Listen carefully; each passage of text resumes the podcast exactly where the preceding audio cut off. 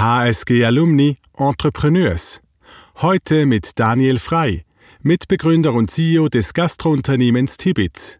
Seit dem Jahr 2000 bietet der Familienbetrieb saisonale vegetarische und vegane Gerichte an. Inzwischen gibt es die vegetarischen Restaurants an elf Orten in der Schweiz sowie zweimal in London und einmal im deutschen Darmstadt. Für Tibitz arbeiten rund 600 Angestellte. HSG Alumni Entrepreneurs. Der Podcast mit erfolgreichen Unternehmerinnen und Unternehmern aus dem Alumni-Netzwerk der Universität St. Gallen in Zusammenarbeit mit Howard Business Innovation. Herzlich willkommen zur heutigen Episode von HSG Alumni Entrepreneurs. Mein Name ist Michael Stuber. Zusammen mit meinem Unternehmen Howard begleite ich Unternehmen bei strategischen Innovations- und Transformationsvorhaben.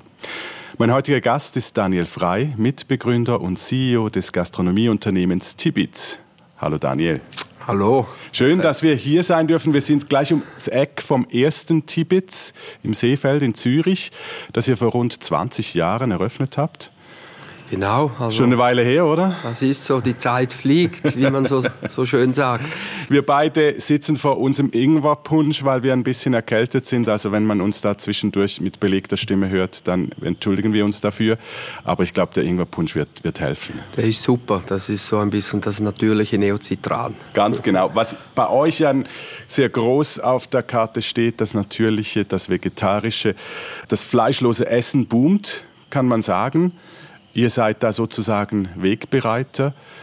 Wenn ich jetzt mal zurückspule vor 20 Jahren ähm, und ich hätte dir das gesagt, du in 20 Jahren seid ihr Wegbereiter für diese, diese Art und Weise vom Leben, was hättest du mir damals gesagt? Ja, ich hätte, hätte, sicher nicht geglaubt, weil ähm, wir hätten uns das wirklich nicht, nicht ausgedacht. Wir hat, haben zwar uns erhofft, dass äh, unsere Idee, dass das gut kommt, aber ganz ehrlich gesagt, wir hätten uns das nie, nie, nie geträumt, dass wir heute hier stehen, wo wir stehen dürfen. Und dafür sind wir wirklich mega dankbar. Das ist ja noch krass, also wie ihr jetzt so ein Stück weit den Zeitgeist verkörpert, oder? Ja, vor über 20 Jahren. Äh, ich bin Vegetarier seit über, über 25 Jahren. Damals war äh, das Vegetarische noch eher eine Verhaltensauffälligkeit. Heute ist es, wird es ein bisschen überhyped mit dem Veganen aus ja. meiner Sicht her. Ähm, aber ähm, wir, haben da, dann, wir hatten schon gedacht, dass äh, die pflanzliche Ernährung, das Vegetarische ähm, in Zukunft immer wichtiger werden muss. Ja, aus ganz verschiedenen Gründen. Genau, was waren die Gründe, dass ihr damals da gedacht habt, dass das könnte etwas sein, das auch unternehmerisch interessant ist? Gut, der Grund, warum wir Tipitz gegründet haben, war ein bisschen ein Eigeninteresse. Also meine beiden Brüder, äh, Reto, Christian und ich, wir waren damals schon Vegetarier und wir hatten ja am Venture 98, Ganz genau. Businessplan-Wettbewerb also, äh, von der ETH und McKinsey, das war der erste äh, damals, hatten wir mitgemacht und haben uns dann gedacht, äh, ja, äh, vegetarische Restaurants, das äh, gibt es noch nicht wirklich, weil wir hatten die Erfahrung gemacht, wenn wir da zu dritt oder auch alleine in den Ausgang gingen, was essen wollten, in ein Restaurant, äh, scheu nachfragten, gibt allenfalls auch etwas Vegetarisches. Da hat man einem so angeschaut von der Seite, hey Jungs, was ist los mit euch? So krank sieht er nicht aus. Und es gab oft dann die Beilagen, irgend äh, Gemüse oder Kroketten. Genau, also wir können das Fleisch auch weglassen, ist kein Problem. Genau. Dann habt ihr einfach Beilagen und, und Gemüse. Genau, damals war so das typische äh, vegetarische Gericht, das äh, eigentlich das Fleischgericht ohne Fleisch. Und unser Leibgericht war damals immer Rehpfeffer, einfach ohne Reh, sondern mit feinen, äh, feiner Soße. Ja, fein Blaukraut und Maroni, genau. Ja. Und warum, warum vegetarisch? Warum finden wir, dass es sinnvoll ist? Ja, weil es eben sinnvoll ist für Mensch, Tier und Umwelt. Also das war ähm, damals schon ganz klar für euch, das also dass da auch ein, ein, größerer Hintergrund dahinter ist und nicht nur ein unternehmerischer Antrieb. Also ihr habt auf der einen Seite die unternehmerische Chance gesehen, aber auf der anderen Seite war da auch eine Haltung, die zu spüren also war. Also die war zuerst da, ja. ähm, die, die Haltung im Sinn von etwas Sinnstiftendes auch zu machen und eben ähm, äh, möglichst vielen Gästen eine genussvolle vegetarische Küche anzubieten wo eben äh, kein Verzicht auf Fleisch ist. Das war die Intention eben, dass eben möglichst viele Gäste sich äh, vegetarisch-pflanzlich ernähren, damit das wieder einen positiven Impact hat, eben wenig, auf weniger Tiere, dass weniger Tiere sterben müssen, aber auch in der ganzen äh, Tier äh, Produktion bzw. die ökologischen Auswirkungen, die da, da hinhergehen. Ja. Also aus einer eigenen Überzeugung heraus und nicht, weil uns eine Marketingstudie gezeigt hätte, ähm, okay, das wird ein großer Trend. Und trotzdem habt ihr ja ein Stück weit diesen Trend vorausgesehen. Also war das, war das spürbar, wenn du jetzt dich zurückerinnerst in diesem Businessplan, war das spürbar oder war das mehr, ja, wir können, man könnte auch noch ein bisschen Geld verdienen damit? wir hatten, also wir hatten, es war spürbar im Sinn von, von wir haben da Trendforscher auch zitiert, Matthias Horks damals oder Kondratjew, äh, die kondratjewischen Zyklen, ja. hatte damals den Zyklus der, der, der Gesundheit äh, auch äh, vorhergesagt und wir haben das äh, auch logischerweise gelesen und, und das hat uns bestärkt in dem, das, was wir glaubten.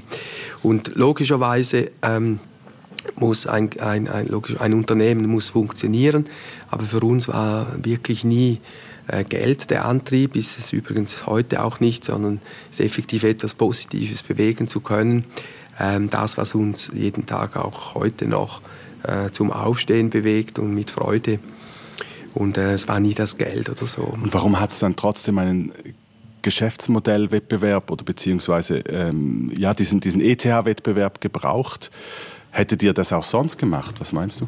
Ich glaube, ich glaube, ich weiß nicht, ehrlich gesagt, aber das war, es war auch nicht so, dass wir an diesen Wettbewerb gingen und genau diese Geschäftsidee hatten und gesagt haben, da machen wir mit, sondern es äh, ist eh, eh wirklich so, dass der Reto, mein Bruder, nach Hause kam, von diesem Wettbewerb erzählt hat und wir uns nachher, wir, wir Brüder uns überlegt haben, womit könnten wir mitmachen? Und wir haben dann gesagt, ja eben, vegetarisches Restaurant gibt es nicht, wir werden immer so blöd angemacht. Das wäre das, eine, das wär, das ja. wär eine Idee und äh, die haben wir dann dort auch äh, äh eingereicht und sind dann zweimal äh, prämiert worden. Wir haben den Wettbewerb nicht gewonnen, aber ähm, kamen unter die ersten zehn. Und äh, die meisten anderen waren eher Biotechnologiefirmen oder äh, äh IT-Firmen und, und es hat da relativ viel, äh, ist darüber geschrieben worden, über dieses Projekt V. Genau. Das hat uns dann auch geholfen. Und uns da hat ja den Rolf Hiltel, glaube ich, wurde er für euch aufmerksam, der heute immer noch mit euch ähm, investiert ist in Tibet. Ähm, und andere Leute nehme ich auch an, die haben euch dann darauf angesprochen. Genau, also es war dann so, dass unsere Kollegen viele gesagt haben, hey komm, setz doch das um. Und ähm, wir haben dann auch, äh, so einen 10 vor 10 Bericht hat es gegeben. Ah, sogar, okay, also war auch medial Es war dann. medial recht, weil es, ich glaube, auch ein Thema war, das, worüber man gut schreiben konnte. Und in der Tat haben wir dann in einem Interview gesagt, dass wir äh, einen Partner suchen wir alle können zwar gut kochen, schon damals. Unsere Mutter ist Italienerin und wir mussten in der Küche mitarbeiten. War auch nicht immer so lustig. Obwohl Kann so, ich mir vorstellen. Sagen deine Kinder heute vermutlich auch. Genau, aber echt mit 16, 17 war es gut, weil dann konnte man der Freundin was kochen und damals war das, da konnte man punkten. Aber wir waren eben nicht ausgebildete Köche und darum haben wir dann auch äh, gesagt, dass wir einen Partner, unseren Partner suchen, wünschen und Rolf Hiltel hat in meinem Interview davon gelesen, hat dann auch Christian als Stammgast von seinem Restaurant entdeckt und hat uns ein Mail geschrieben und äh, angeboten, das zusammen mit uns zu machen. Okay.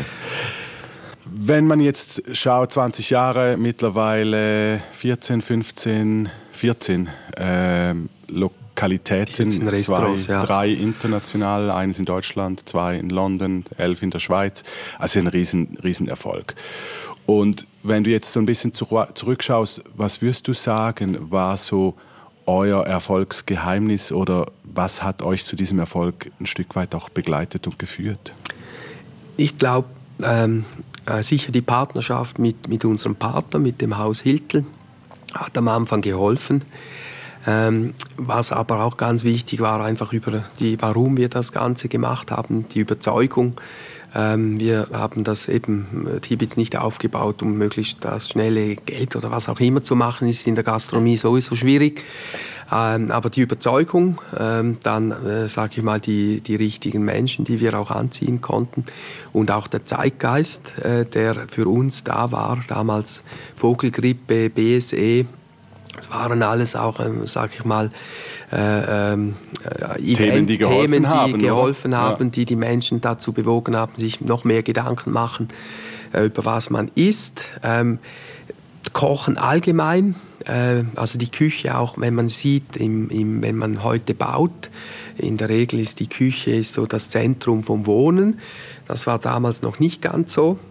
Also auch dieser Zeitgeist, dass eben äh, der Familientisch, die Küche wichtiger wird, Essen wichtiger wird und das hat uns sicher geholfen, äh, dass wir, äh, dass uns die Gäste auch geschätzt haben und ich glaube auch, wir, wir haben sie so gemacht, wir sind wirklich immer dorthin gegangen, wo uns unsere Gäste wünschten. Stimmt, das habe ich gelesen. Also mhm. da, teilweise habt ihr E-Mails bekommen und gesagt, könnt ihr nicht nach Luzern kommen oder könnt ihr nicht mal in die Westschweiz kommen.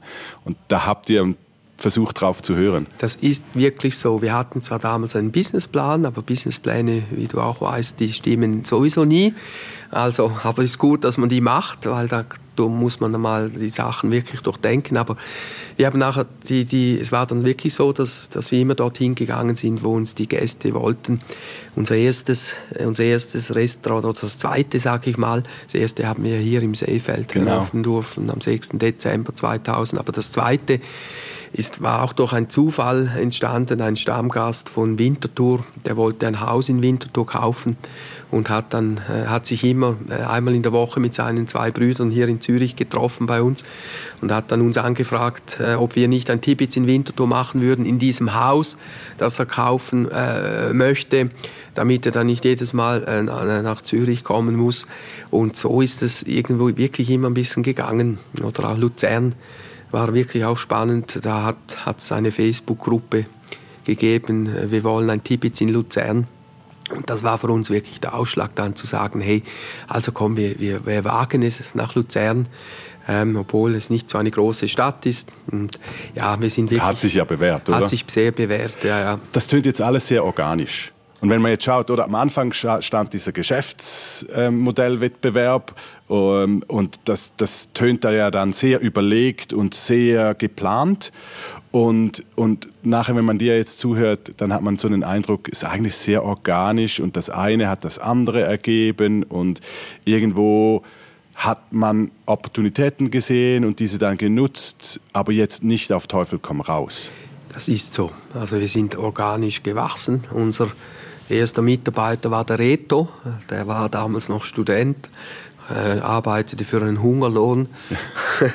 und dann habe ich dann auch, äh, wo wir gesehen haben, dass äh, das Seefeld wirklich sehr, sehr gut anläuft, wir fast ein bisschen ähm, ja, äh, überrennt wurden, äh, bin ich dann wirklich auch zu 100 Prozent dann eingestiegen.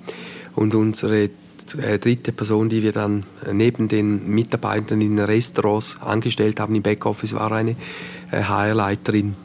Äh, Und so ist es dann wirklich auch gegangen, dass wir sehr pragmatisch auch ähm, uns weiterentwickelt haben und nicht, ähm, ich sag mal, nicht jetzt auf Wachstum getrimmt, sondern organisch ähm, ja, das angegangen eins sind. Nach dem ja, eins nach dem anderen. Und für uns ist, ist auch Wachstum nicht ein, ein, nicht ein Motor oder ein Müssen, sondern ähm, zum Glück dürfen wir wachsen. Äh, und so ist es auch immer noch. Also, äh, und es ist auch nicht, ist kein Maßstab. Also wir können nicht, es nicht, äh, fühlen uns nicht besser, wenn wir möglichst viele Restaurants haben, sondern gut ist, dass wir äh, Restos haben, die funktionieren, dass unsere, vor allem unsere Gäste begeistert sind, dass wir ein Team haben, das äh, sich auch weiterentwickeln kann, zusammen mit uns. Was sind denn die Entscheidungsgrundlagen, die ihr da zur Hand nehmt, um diesen Weg gehen zu können? Wie muss also, ich mir das vorstellen? Gut, für Standorte ist es effektiv, sind es, ist so die, die Nachfrage, die man, die man spürt. Äh, dann geht man dann in die Stadt, man, man, man, also man läuft in der Stadt rum, man spürt, versucht die Stadt zu spüren. Äh, Bauch, der Bauch ist vor allem eine, eine wichtige Entscheidungsgrundlage. Und ist das dein Bauch oder ist es der Bauch, Familienbauch? Der Familienbauch, ja, ja. Gibt es den so? Also, okay. Ja, wir sind völlig unterschiedlich. Wir Brüder also ihr seid ja, muss man vielleicht noch kurz sagen, ihr seid ähm, vier Brüder, mit, drei haben mitgegründet, mitgegründet ja. der vierte ist später dann dazugekommen genau. und der Rolf Hiltel vom, von der Hiltel-Familie, der ist auch Teil der dieser ist, Familie quasi. Genau, er ist Teilhaber, er ist jetzt nicht operativ tätig äh, im, im Tibitz, aber er ist auch im Verwaltungsrat und wir haben noch einen Gründerrat ähm, und oft ist wirklich auch der Bauch, der da, der da mitspielt und Jetzt gerade auch in, bei Restaurants ist auch die Lokalität wichtig.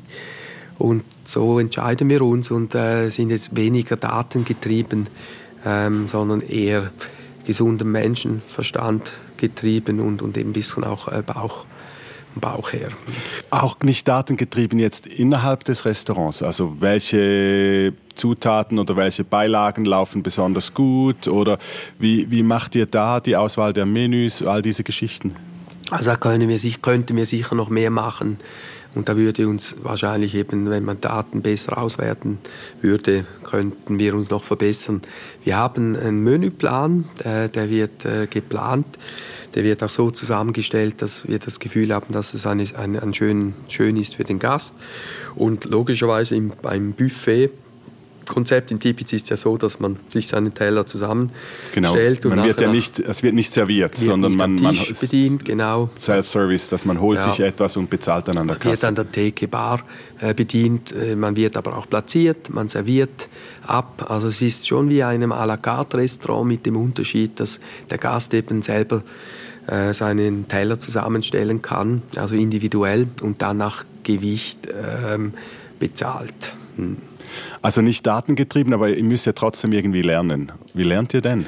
Ja, indem das eben äh, äh, Fortschrittlichkeit ist zum Beispiel ist ein Teil von unserem Leitbild. Wir haben vier Pfeiler. Es ist Lebensfreude, es ist Vertrauen, es ist Fortschrittlichkeit und Zeit. Also Fortschrittlichkeit, ähm, sich stetig zu verbessern, im Kleinen auch, im Sinn von Kaizen.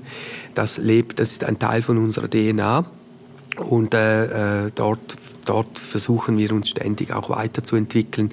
Logisch auch mit äh, Datenanalysen, aber vor allem auch mit einer Einstellung, wo wir sagen, äh, heute war super, was können wir morgen noch besser machen? Und das ist auch ein Grund, glaube ich, warum, warum wir uns stetig auch weiterentwickelt haben. Und in der Gastronomie sind 20 Jahre ist eine lange Zeit und sicher auch ein Teil, dass, dass es uns überhaupt noch gibt, weil wir uns eben stetig versuchen zu verbessern ähm, mit ganz pragmatischen Dingen. Also was wären das zum Beispiel? Wir haben eine K10-Liste in jedem Restaurant, wo wirklich alle Inputs von dem Team, äh, vom, von den Gästen aufgeschrieben wird, noch heute noch wirklich äh, händisch, wird nachher zusammengefasst, elektronisch sehen wir wirklich und nachher machen wir mit dem etwas. Also da kann auch das Restaurant selber etwas machen. Also die haben die, die Freiheit dann auch zu sagen, du, wir haben jetzt drei Rückmeldungen, keine Ahnung. Unsere Hutablage ist am falschen Ort. Also ja, zusammen dann mit, mit, äh, mit dem Team. Also das Restaurant ist schon sehr selbstständig. Unsere Mitarbeiter sind äh, motiviert und angetrieben, eben mitzudenken, zu verändern. Aber es muss dann, äh, gerade bei den Rezepten, muss dann nachher, das muss nachher einfließen in die Rezeptdatenbank. Also es ist nicht ein Freestyling, aber es ist äh, doch ein Trial and Error und nachher geht es wieder dann in, die, quasi in, ins, in den Standardprozess dann rein. Ja. Aber grundsätzlich entwickelt ihr jetzt quasi im Backoffice Tibits weiter oder zusammen mit dem nein mit dem ganzen mit dem ganzen Team. Also wir haben äh, es ist nicht jemand der das macht, sondern wir haben ähm, ähm, regelmäßige zum Beispiel für die Rezepte sogenannte Round Robins. Äh, da kommen Mitarbeitende aus äh, aus aus Restaurants ähm, egal, es muss nicht ein Küchenchef sein, sondern es kann zum Beispiel eine japanische Köchin sein, ähm, unterschiedliche Menschen, aber auch von der Front. Und dort wird dann das äh, Grund, das, die, ich sage mal, die, das Moodboard für den nächsten Menüplan entwickelt. Und nachher äh, aus dem entstehen dann Rezepte. Also Tibitz ist nicht eine One-Man-Show, überall nicht, sondern das Team äh, sehr, sehr hoch geschrieben und das Involvement vom Team ist sehr groß und ist wichtig, weil sonst, ja, das, aus, daraus, daraus gibt es aus unserer Sicht die beste Lösung, wenn da möglichst viele Menschen mitdenken. Also gelebte Agilität, was andere groß versuchen, sich auf die Fahne zu schreiben, das macht ihr einfach in der täglichen Arbeit. Also ich höre jetzt so Stichworte aus dem agilen Denken. Also ist bei euch einfach in der, in der DNA drin? Versuchen wir so umzusetzen. Ist nicht immer, funktioniert nicht immer, aber doch, es ist in unserer DNA drin. Der Gedanke, dass eben äh, Fortschritt ähm, und Weiterentwicklung kann nicht von jemandem abhängen, sondern das ist, das ist sage es immer so, Tibitz ist, ist jeder von jeder Tibitz-Mitarbeitende ist Teil vom Tibitz und kreiert Tibitz wieder jeden Tag in der Relation untereinander oder mit unseren Gästen. Und nur so entsteht dann auch eine Weiterentwicklung, wenn jeder Einzelne sich einbringt und sich eingibt und äh, uns sich selber auch weiterentwickelt. Ja. 20 Jahre Erfolgsgeschichte. Und trotzdem kann ich mir vorstellen, gab es auch einige Misserfolge oder zumindest Sachen, die nicht so funktioniert haben haben, wie ihr euch das vorgestellt habt. Was war das und was habt ihr daraus gelernt? Das haben wir immer wieder. Also äh, der größte Lerneffekt war sicher in London, als wir im äh, Jahre 2008 äh, unser erstes Tibitz aufmachen durften. Wir haben damals gedacht, London, ähm, da müssen wir relativ schnell sein. Wir haben dann wirklich auch äh, zwei Restaurants hintereinander aufgemacht das zweite dann im 2009 in einem Einkaufszentrum, äh, das neu gebaut wurde, ein Luxus-Einkaufszentrum. Und äh, damals war es das, wurde schwierig. Es war dann da gerade auch die Finanzkrise, der Tsunami, der durch äh, die City durchfegte und hatte äh, die, die Menschen, die dieses äh, Einkaufszentrum besuchten, wurde um 50 Prozent gesenkt. Und äh, wir mussten dann oder haben dann entschieden, dass wir das schließen, das Restaurant in diesem, äh, dieser Lokalität und uns auf das Tibitz äh, in, in der City, also in, äh, an der Hatton Street zwischen Oxford Circus und Piccadilly Circus konzentrieren, weil dort hatten wir selber oder haben wir selber mehr in der Hand wie in einem Einkaufszentrum. Und das war doch ziemlich deftig. Ähm, erfolgsverwöhnt hier in der Schweiz in London kannte man uns nicht, das war uns voll bewusst.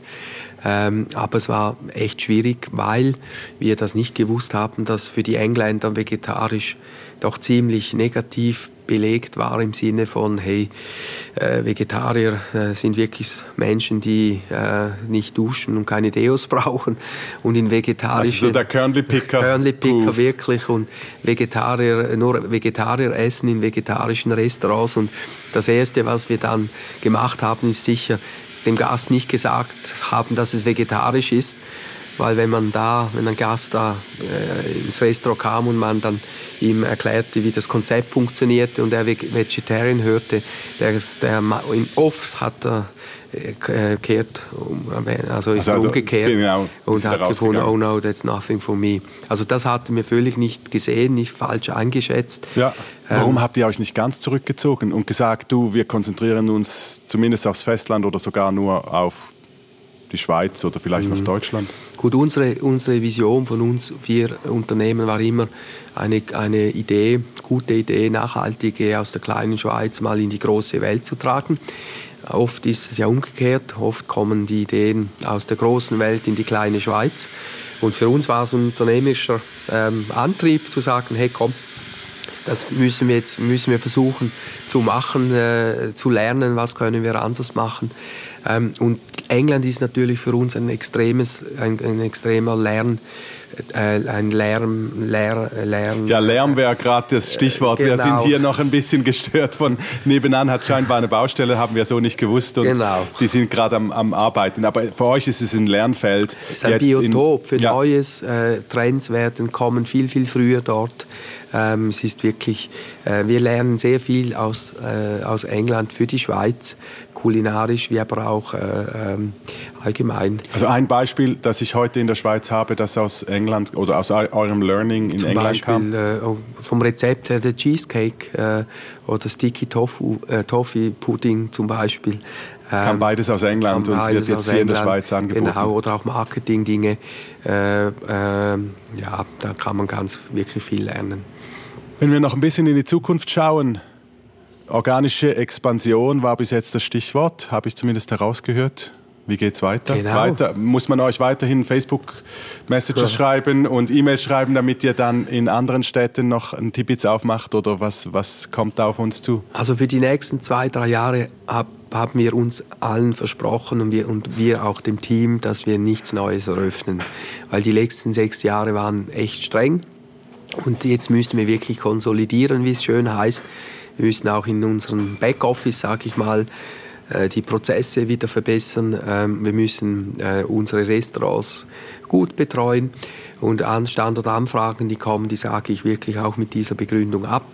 Also in diesem Sinne ein Stück weit jetzt mal kurz durchschnaufen. Richtig. Und dann Anlauf holen, um vielleicht trotzdem noch die ganze Welt zu erobern. Oder zumindest Europa. Ja?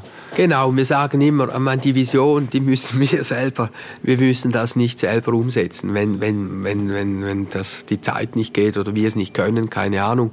Äh, das könnte zum Beispiel die nächste Generation machen. Zum Beispiel, oder äh, Franchising, war Franchising hier ein, ein Thema? Franchising haben wir x-mal schon auch geprüft, aber haben hab niemand dann gefunden, möchten wir eher nicht, weil wir das Gefühl haben oder wir denken, dass dann die DNA DNA und wirklich der Spirit, der Grund, warum wir das machen, verloren gehen könnte. Nach wie vor eben ist es, äh, wir möchten wirklich etwas Positives bewegen für Mensch, Tier und Umwelt. Und da sind wir nicht so ganz sicher, ob wir das wirklich auch mit Franchising, ob diesem, dieses Sinn und Geist dann wirklich drüber transportiert werden kann. Wir sind am Schluss dieses Podcasts. Viel Erfolg beim Durchschnaufen. Vielen Dank. Und ja. dann natürlich nachher wieder beim Einlauf holen und, und weitere Tibits eröffnen. Besten Dank und viel Erfolg. Danke vielmals. Merci. HSG Alumni Entrepreneurs. Der Podcast mit erfolgreichen Unternehmerinnen und Unternehmern aus dem Alumni-Netzwerk der Universität St. Gallen in Zusammenarbeit mit Howard Business Innovation.